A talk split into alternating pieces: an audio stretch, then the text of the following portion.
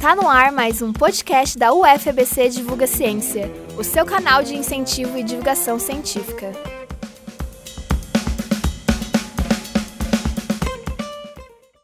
Eu sou o Marcos, bolsista atuante no blog UFABC Divulga Ciência, e hoje estamos com o professor Ramati Jacino.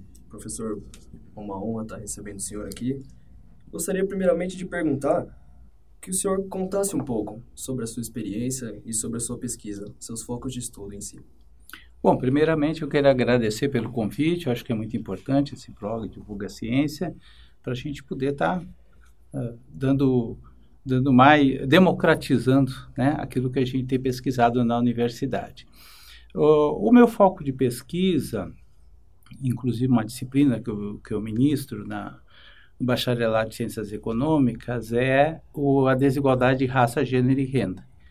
E isso por quê? Porque eu, o meu, a minha, minhas pesquisas em nível de mestrado e doutorado foram. Um, eu, eu, trabalhei o período de transição do trabalho escravo, pesquisei o período de transição do trabalho escravo para o trabalho assalariado no Brasil e a maneira pela qual os ex-escravizados foram excluídos do mercado de trabalho, os mecanismos que foram criados pelo Estado brasileiro, e essa é a minha tese, para a exclusão dos negros do mercado de trabalho. Então, acabo focando depois, posteriormente, hoje na universidade, como docente, minhas pesquisas para compreender, analisar essa desigualdade racial que nós temos no Brasil hoje. A raça pertence àquela classe de conceitos que muitos gostariam que fosse definitivamente abandonada, devido à sua generalidade, mas que, não com pouca frequência, retorna ao centro das discussões. Gostaria de perguntar sobre a importância, em termos em mente o acontecimento do passado e como estes moldam tanto o nosso presente quanto o futuro.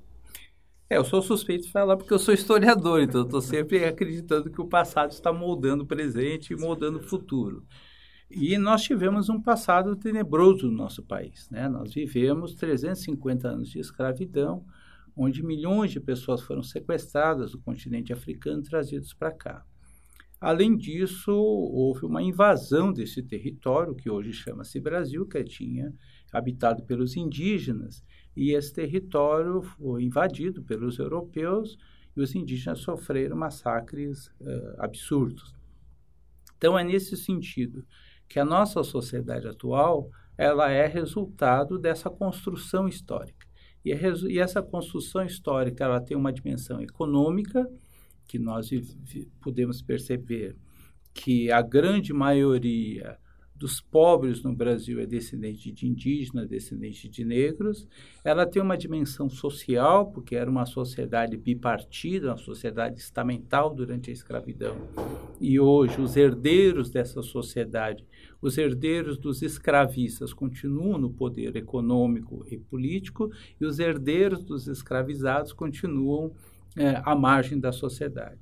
Ela tem uma dimensão política, porque a direção política, a administração política do Brasil, historicamente esteve nas mãos dessas oligarquias, dos descendentes dessas oligarquias, com algumas exceções ao longo da nossa história. E ela tem uma dimensão cultural que é que se manifesta, eh, de, além de outras formas, se manifesta no racismo né, que é uma ideologia construída, pensada, elaborada para justificar eh, a escravidão que houve e a exclusão, a marginalização que se manteve depois da escravidão, depois do fim legal da escravidão, porque a escravidão muitas vezes acontece até hoje, e a escravidão muitas vezes se mantém de forma ilegal. Exatamente. Até no que o senhor falou agora, vem a próxima pergunta, que é Antes da Lei Áurea ser oficialmente publicada, a escravidão vinha perdendo força. Poderíamos citar algum desses fatores e como esses influenciaram na abolição? Olha, eu tenho a concepção que, e outros uh, pesquisadores, que o final da escravidão se deu por três razões combinadas. A primeira foi a luta dos escravizados. Desde que o primeiro homem, primeira mulher pisou em solo brasileiro na condição de escravizado, houve luta.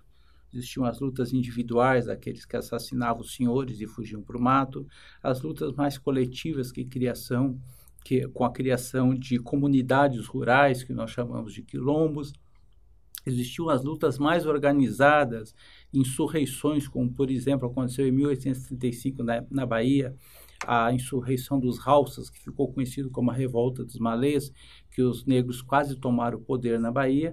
E existiu, inclusive, um país dentro do Brasil que durou mais de 90 anos, que, existe, que abrigou em torno de 20 mil pessoas, entre negros, bran, uh, indígenas e até mesmo brancos fugidos do poder colonial, e que as forças de repressão chamaram de Palmares, mas que o nome que os negros usavam era Angola Janga. Então, a luta dos escravizados, a luta perene dos escravizados contra a escravidão, é uma das razões do final da escravidão. A segunda razão é a pressão do Império Britânico. Não porque os ingleses fossem contra a escravidão ou se fossem bonzinhos, é porque naquele período, aí nós estamos falando já no, no século XIX, meados do século XIX, a Inglaterra despontava como uma potência no, âmbito do capitalismo industrial. E era do interesse da Inglaterra acabar com a escravidão de maneira que os escravizados se tornassem trabalhadores assalariados e pudessem né, adquirir os seus produtos. Além disso, existia uma, uma disputa pelas, pelas rotas internacionais, enfim, que a Inglaterra, portanto, começa a pressionar para acabar com a escravidão no Brasil. A terceira razão para o final da escravidão é a lógica do capitalismo. Porque na escravidão se compra o um indivíduo. Esse indivíduo pode ser pouco produtivo, adoecer, morrer ou fugir, o que acontecia muito. No capitalismo, não se compra um indivíduo, se compra a força de trabalho. Se esse indivíduo for pouco produtivo ou adoecer, basta demitir-lo e colocar outro no lugar. Se ele fugir, se ele morrer, também é fácil ser substituído. Então, essas três razões combinadas é que levaram ao final da escravidão. Ocorre que a história normalmente é contada a partir de um olhar, e a história no Brasil sempre foi contada a partir do olhar das elites, das oligarquias, dos escravizadores. Então, essas, mesmo, essas mesmas elites, uh, buscando uh, apagar ou não reconhecer ou invisibilizar o protagonismo dos negros no final da escravidão, cria a figura mítica de uma princesa boazinha, branca, cristã, que ficou com dó dos coitadinhos e foi lá, assinou uma lei e libertou todo mundo. Né? Então, essa figura caricata, na verdade, da princesa Isabel, ela tem esse objetivo ideológico. Então, quando é assinado o decreto 3.353, o decreto imperial, que ficou conhecido como a Lei Áurea, uma parte, a maioria dos escravizados já tinham inclusive se libertado, né, através de fuga, de compras de carta de alforria, de algumas leis uh, limitadoras, etc.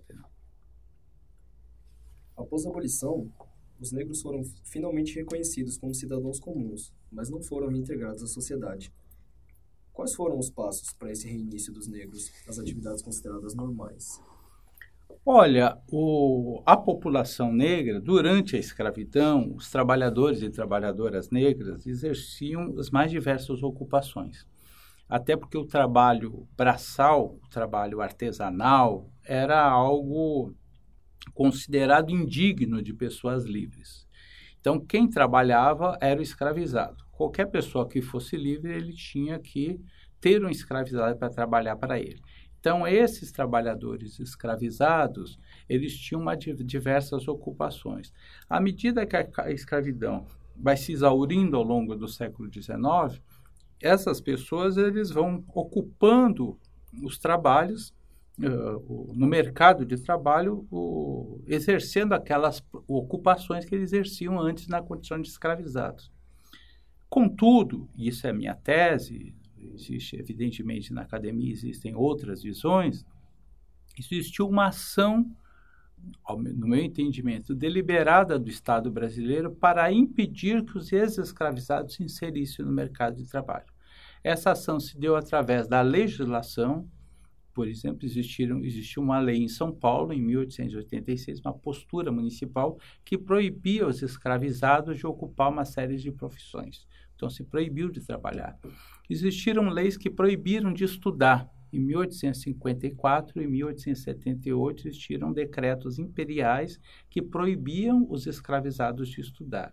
Aí existe, existiu a expulsão da terra com a Lei de Terra de 1850, existiu a desagregação da família uh, dos ex-escravizados com a, a, lei Rio Branco, ficou com ele, conhecido como Lei do Ventre Livre, existiu o, a marginalização e uma ação de atirar na mendicância o escravizado idoso que já não mais produzia riqueza, que foi com a Lei Saraiva Cotegipe, que ficou conhecido como a Lei do Sexagenário. Então, existiu todo um processo de marginalização e de expulsão do mercado de trabalho, inclusive com o apoio do Estado brasileiro para os imigrantes, uh, permitindo ou dando uma série de vantagens para que os imigrantes viessem para cá, os imigrantes europeus viessem para cá para ocupar uh, espaços no mercado de trabalho que antes era ocupado pelos negros. A história do Brasil e do mundo é marcada pela concentração de riquezas e, consequentemente, pela desigualdade socioespacial, sendo a raça um fator que aparece muito atrelado a isso. Esses fatores de segregação são exemplos para tamanha desigualdade? Com certeza, esses fatores de segregação, porque a segregação ela continua. Né? Se nós formos ver. Contínua. Oi? Ela é contínua. E contínua. Né? Se nós formos ver as pesquisas hoje do DIESE, do Instituto ESCO, é Instituto Patronal, do IBGE, demonstra, por exemplo, que no mercado de trabalho existe uma enorme discriminação, onde o mercado de trabalho paga as pessoas segundo a cor da pele e segundo o gênero. Uh, existe pesquisas que dão conta, uma, inclusive uma pesquisa do Ministério da Saúde de 2014, que, que dão conta de que as mulheres negras recebem um tratamento diferenciado na hora do parto, se comparado às mulheres brancas. Isso que faz com que a mortalidade materna e a, a, a mortalidade das crianças seja quase o dobro de mulheres negras. Existe a discriminação que a gente vê acontecendo, essa tragédia que a gente vê diária da polícia exterminando a juventude negra. Então, existe todo um racismo estrutural que mantém essa segregação, que mantém as pessoas nessa condição. Né? Nós vimos recentemente, no Rio de Janeiro, uma família negra metralhada com 80 tiros, e agora, hoje, eu vi a notícia que o, o promotor de justiça do, do, do, Tribunal de Justiça do Exército considera que os, aqueles militares cumpriram os protocolos e, portanto, não fizeram nenhum crime. Se fosse uma família branca de classe média na Zona Sul, não seria metralhada, mas era uma família negra, foi metralhada e agora as próprias autoridades Uh, referendo que o Exército tem o direito de metralhar famílias negras que estão dentro de um carro por alguma razão eles acharam suspeito. A estrutura oligárquica continua dominando. Né? Continua dominando, continua dominando muito forte. E como estes acontecimentos, infelizmente unidos, contribuíram também para a segregação científica no Brasil e no mundo, a princípio?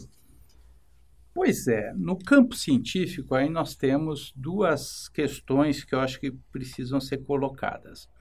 A primeira foi a invisibilização da produção científica e da contribuição que os negros deram para a ciência no Brasil e em nível mundial. É, no continente africano, antes da chegada dos europeus, existiam vários impérios, várias civilizações e várias uma variada produção científica e tecnológica.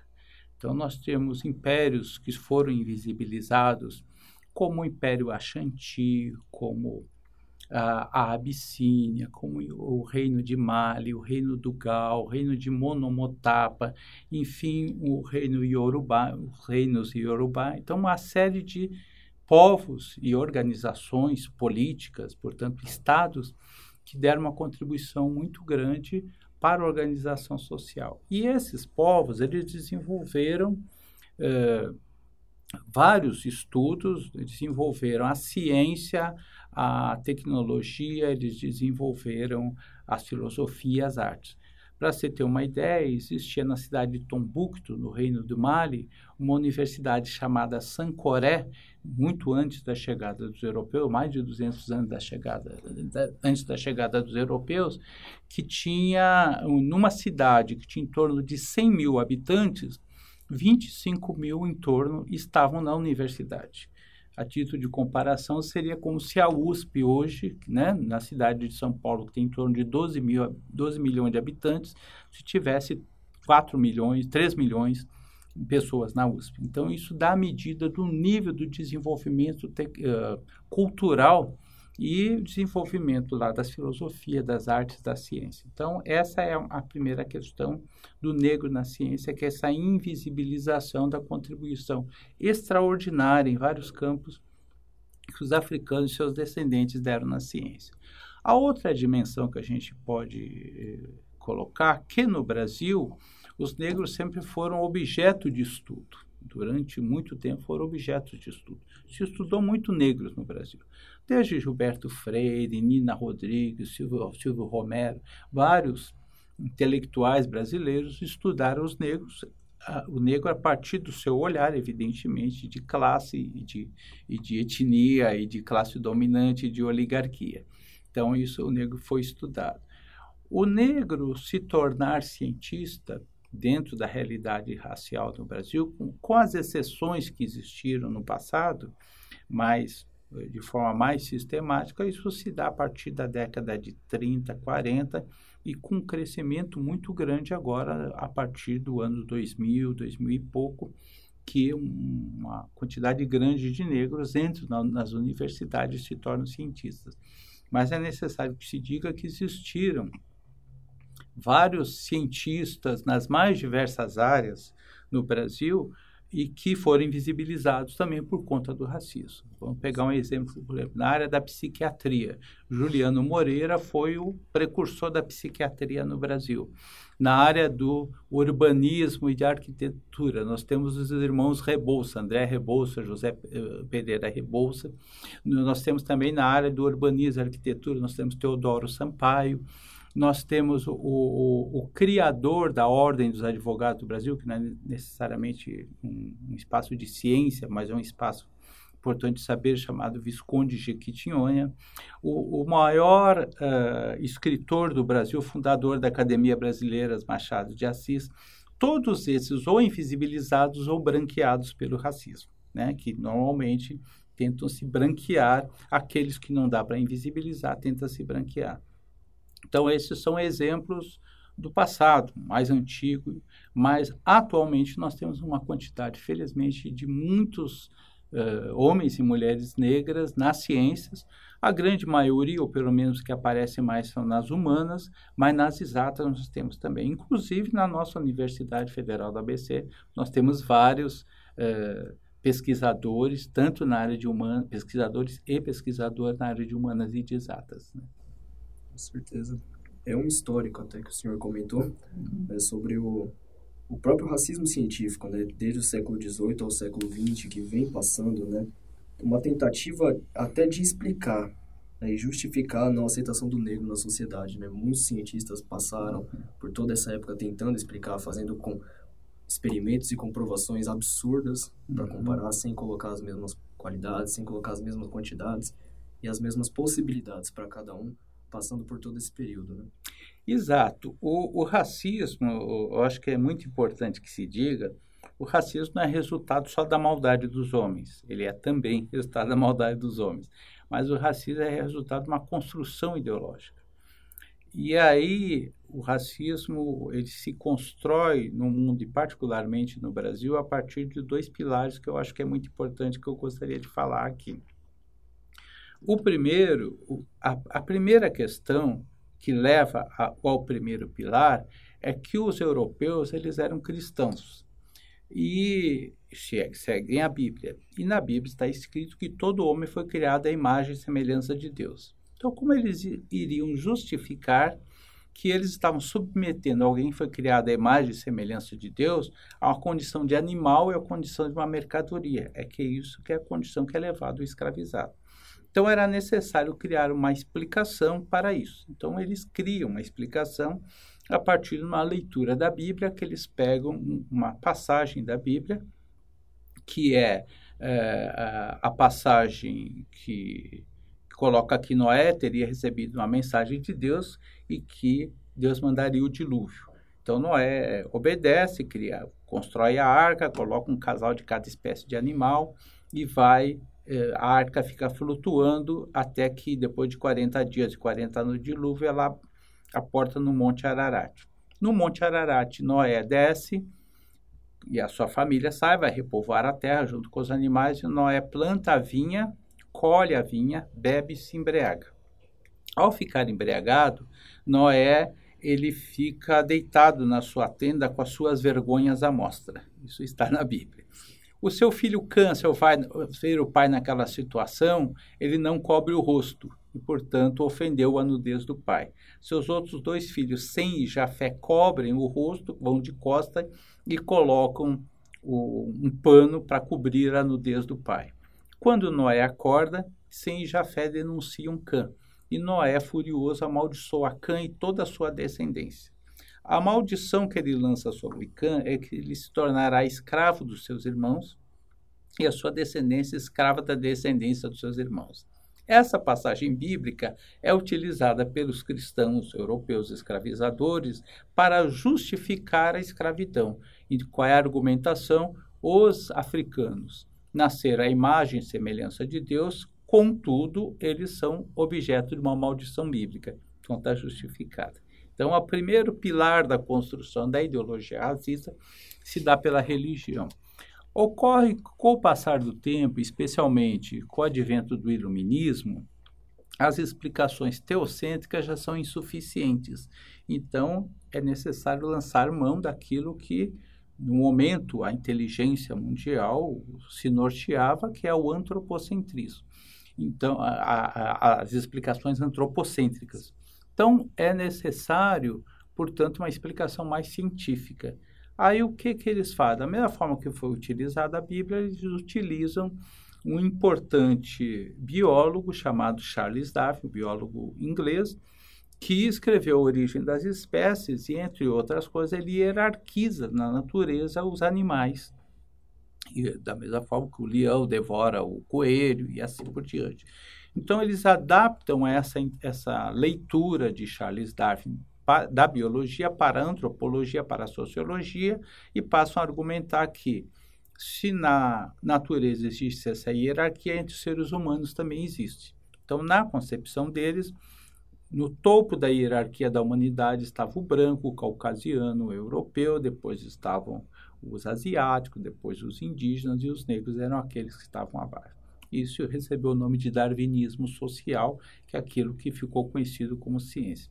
E aí tem um subproduto do darwinismo social que foi criado por um francês chamado Francis Galton, que é a ideia de que se existe uma raça superior, uma raça inferior, para a humanidade evoluir é necessário então acabar com a raça inferior e privilegiar a raça superior melhorar a qualidade da raça, então ele cria a, aquela ideia que ficou conhecido como eugenia, que foi trazido para o Brasil por um outro francês chamado Arthur de Gobineau e foi incorporado pelos centros de saber do Brasil. Então, portanto, essa fiz uma, uma fala um pouco longa, mas é para dizer que essa o racismo no Brasil é uma ideologia construída, construída a partir de uma concepção religiosa, uma concepção científica e que vai se reformulando enquanto um pensamento acadêmico e que depois é, é apropriado pelo senso comum. Mas a academia foi quem produziu esse racismo que nós conhecemos.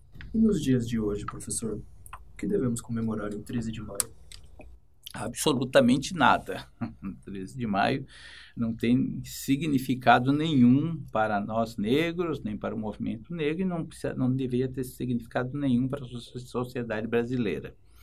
O 13 de maio, como eu, como eu me referi, foi uma, uma, uma das razões tentativa de roubar o protagonismo para o final da escravidão.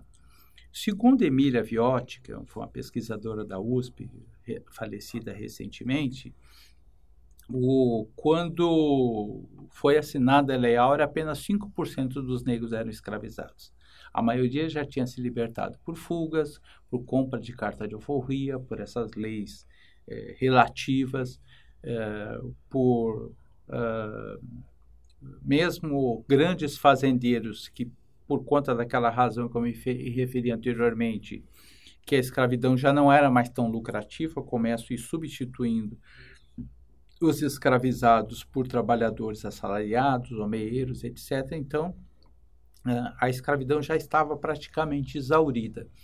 Então, a, a, a lei Áurea, ela tem, ela acaba só referendando aquilo que já existia. Uh, como uh, eu também me referi que a história ela é, ela é muito dinâmica e ela é contada a partir de um olhar, tem uma narrativa da história que eu acho que é importante resgatar aqui. Durante muito tempo, os próprios negros aceitaram essa ideia do 13 de maio como dia de libertação e o 13 de maio era comemorado. Na década de 70, com o ressurgimento do movimento negro, que tinha sido né, atacado, como vários outros movimentos, por conta da ditadura civil-militar que, que, se inicia em 64, na década de, 70, uh, esse movimento negro começa a questionar o 13 de maio. Existiu lá em Porto Alegre um poeta chamado Oliveira Silveira, que ele propõe ao movimento negro organizado que não se comemore mais o 13 de maio, que se comemore o 20 de novembro como o dia da morte de Zumbi de Palmares, a grande liderança de, uh, representativa do, dos negros brasileiros. O movimento negro assume essa, essa bandeira, começa a se espalhar essa bandeira pelo Brasil inteiro, uh, formaliza o movimento negro essa bandeira e depois com algumas conquistas parciais que nós tivemos em espaços do Estado, câmaras de vereadores, eles elegem um vereador, um deputado, ou, ou negro, ou então não negro, mas comprometido com a causa, uh, o 20 de novembro acaba sendo, uh, se tornando o Dia da Consciência Negra nesses estados e municípios e se tornou depois em nível nacional, mas em algumas cidades uh, e estados se tornou feriado. Se eu não me engano, mais de 200 cidades, hoje no Brasil, 250 e poucas, se, o, o dia 20 de novembro é feriado. Né? Então, o que, que eu quero dizer com isso? o movimento social organizado se apropria da narrativa histórica e constrói uma outra narrativa em contraposição àquela narrativa feita pelas oligarquias, que era o 13 de maio. Então, isso foi muito importante, essa nova narrativa histórica. E aí, mais recentemente, também o movimento negro se apropria do 13 de maio e rebatiza o 13 de maio como Dia Nacional de Denúncia da Discriminação Racial. Então, hoje até se, se promove eventos no 13 de maio, mas não com aquela, com aquela visão que as oligarquias escravistas tinham colocado em relação ao 13 de maio. Por fim, professor, deixaria alguma dica, livro, citação ou filme sobre o tema para os nossos ouvintes? Olha, nós temos muitos filmes, muitas dicas, muitas, muita sugestão, mas eu quero me, me permitir aqui fazer um pouco de propaganda uh, pessoal. Eu lancei recentemente um livro, né, agora, mês passado, que, que o, tem como título Desigualdade Racial no Brasil, Causas e Consequências. Esse livro reúne cinco artigos e dois ensaios sobre a questão racial, a, a construção da ideologia, que eu me referi aqui, os mecanismos que levaram à marginalização dos negros, enfim, um conjunto de trabalhos. E esse livro uh, vai para as próximas semanas, não está nas livrarias, mas eu queria deixar aqui o, o e-mail da editora, se alguém tiver interesse, que é imoeditora.contato arroba gmail.com. Imó é I-M-O, M de Maria. Então, repetindo, imoeditora.contato arroba gmail.com. E se pessoas tiverem interesse, eu acho que pode, eu acho que é interessante, eu acho que esse livro, inclusive, quem quiser está disponibilizado também na nossa biblioteca aqui na UFABC. Até a possibilidade de uma nova série aqui para o nosso canal. Espero, vamos, podemos fazer sim, seria interessante, poderíamos conversar e tem diversos outros autores, eu estou é, até cometendo algumas injustiças, tem outros, diversos outros autores muito importantes aqui na nossa universidade. Nós temos professores que têm uma produção muito importante, tem o professor Acácio, que hoje é nosso pró-reitor, nós temos a professora Regimeire, de Políticas Públicas, tem o professor Flávio, que é de Relações Internacionais, professor Muriatã, que é de Relações Internacionais, professora Luciana, que é de Planejamento Territorial, professora Lígia, que é da matemática, professor Tiago, que é da bio, engenharia biomédica, enfim, nós temos uma quantidade grande de professores e pesquisadores negros na nossa universidade, que eu acho que merece também o devido destaque, a devida atenção. É, eu assisti uma entrevista sua na TV Cultura. Hum, ah, tá. E aí você termina a sua entrevista falando que talvez um próximo passo para sua pesquisa seria estudar o papel da mulher negra hum, em todo esse processo. E, e, recentemente também eu ando fazendo algumas aulas de, de feminismo e tal. E aí eu me incomodo muito quando as pessoas falam é, da, da entrada da mulher no mercado de trabalho como uhum. um marcador feminista, uhum. sendo que não é a entrada da mulher no mercado de trabalho porque as mulheres negras sempre trabalharam, né? Exato. E eu queria saber se você conseguiu ir mais a fundo nessa pesquisa e falar uhum. um pouco sobre a mulher negra. Na verdade, não consegui e acabei me desviando do caminho, acabei indo mais uh, procurar essa questão das desigualdades e tal. Uh, por outro lado, também, talvez seja um, um excesso de zelo meu, eu acho que tem uma discussão hoje muito presente que eu acho que é importante, que é a questão do lugar de fala. E eu tenho mais procurado incentivar minhas alunas orientandas a pesquisar sobre isso. Que eu acho que, ela, que é mais, elas têm mais legitimidade de pesquisar sobre a história da mulher negra do que um homem negro. Né? Então, eu acho que não é que é proibido, né, um homem, é, mesmo que fosse branco, pesquisar isso, mas eu acho assim, eu tenho incentivado muito. Algumas têm pesquisado questões específicas, tem orientandos que estão pesquisando mulher negra no empreendedorismo, uh, tem, tem algumas pesquisas nesse sentido, mas eu acabei não conseguindo aprofundar. Mas tem um negócio que eu sempre, acho que eu citei lá, que, eu, que me encanta na, na história, que eram as mulheres negras que no, no processo de transição da escravidão, trabalho assalariado, trabalhavam como principalmente as quitandeiras e as lavadeiras. Ah, porque, assim, imagina no século XIX, não existia Sabesp, e nem tanquinho, é. né? nem máquina de lavar. Então, a, quem lavava a roupa era na mão e lavava no rio, né? Não tinha tanque, nem tanque, tinha água encanada. E quem lavava roupa eram mulheres e a maioria mulheres negras.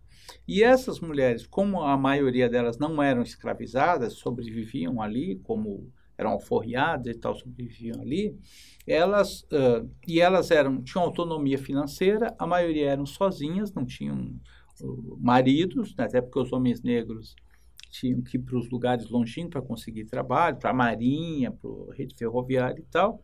Então, elas desenvolveram um padrão de comportamento que conflitava com aquela sociedade.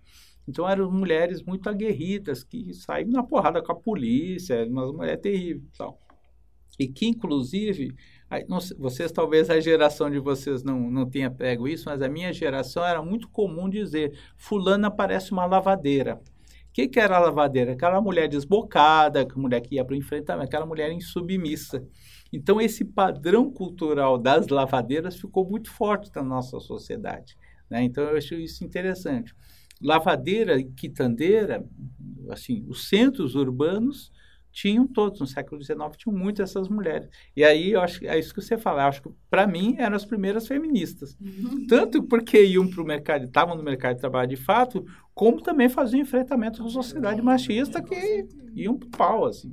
Os relatos da polícia que tem, que falavam assim, que eram mulheres desbocadas e que brigavam como homens.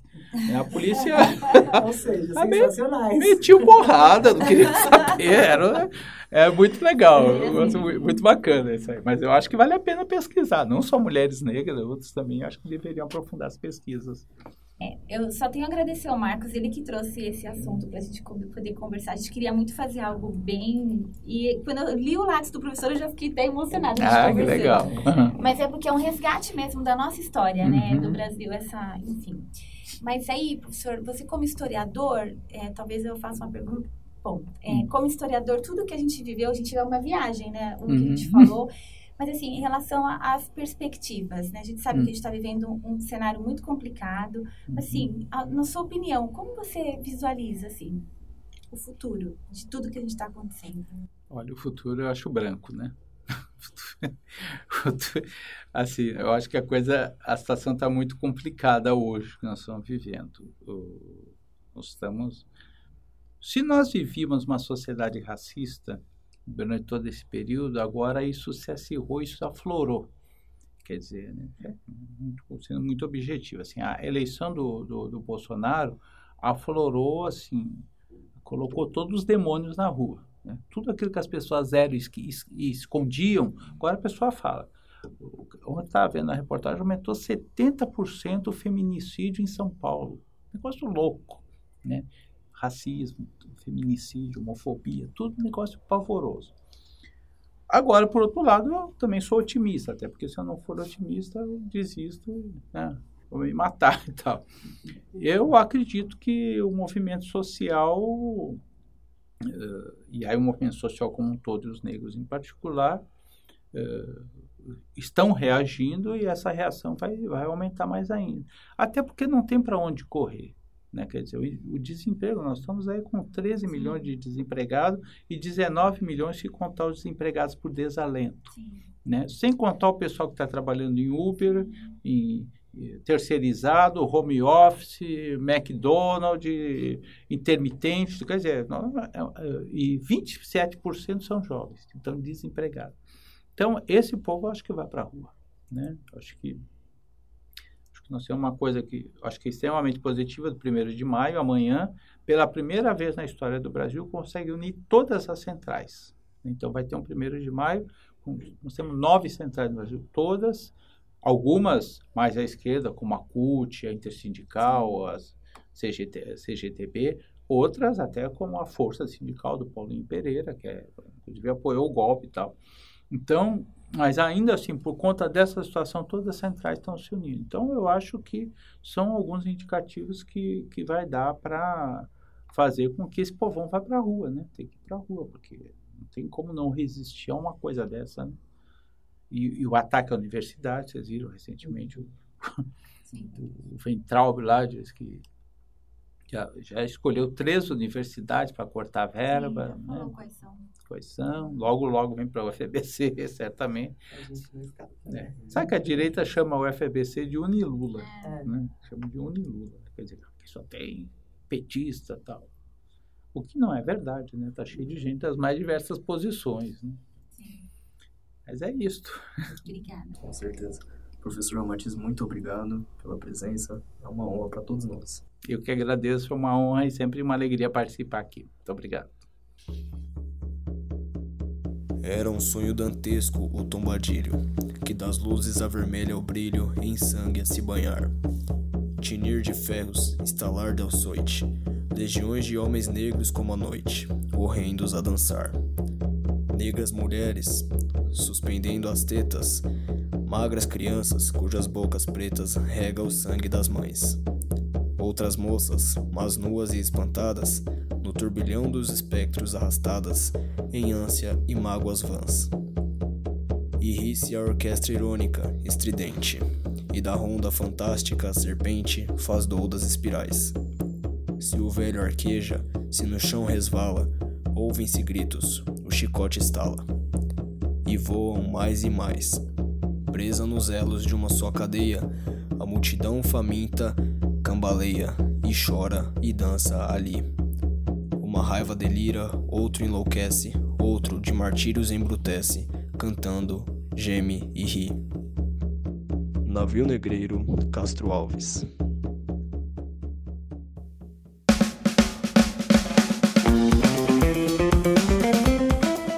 Ficha técnica. Entrevistadores: Pedro Henrique Oliveira, Marcos Vinícius, Vanessa Carmo, Tiene Pelosi.